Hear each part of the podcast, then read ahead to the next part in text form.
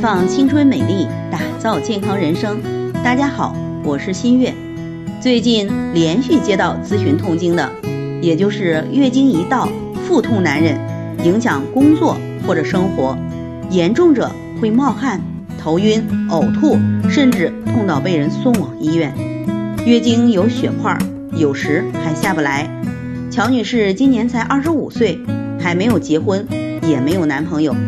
这两年一直有痛经的问题，有时稍微有些胀痛，有时痉挛般的剧烈疼痛，而且伴随着偏头疼和情绪失控，不得不请假在家休息。父母身体不好，弟弟上大学，基本都有乔女士供养着，生活压力比较大。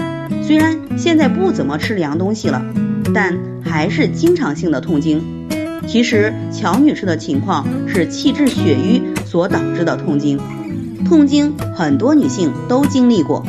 中医认为，痛经主要是因为气血运行不畅，也就是所谓的不通则痛。而引起气血运行不畅的原因有：心情不佳或者工作生活紧张而致肝气郁结，吃生冷饮食而致寒凝血瘀，盲目减肥、节食、休息不足或者过劳导致气血不足。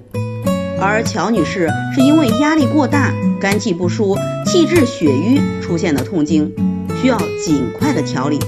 因为瘀则凝，凝则流，持续下去会诱发乳腺增生、子宫肌瘤、甲状腺结节等问题。对于气滞血瘀的痛经，可以使用玫瑰牡丹低聚肽茶来疏肝解郁；对于受寒引起的，可以使用玫瑰牡丹低聚肽茶暖宫散寒。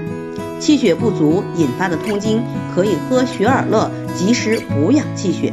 在这里，我也给大家提个醒：您关注我们的微信公众号“普康好女人”，普黄浦江的普康健康的康，普康好女人添加关注后，点击健康自测，那么您就可以对自己的身体有一个综合的评判了。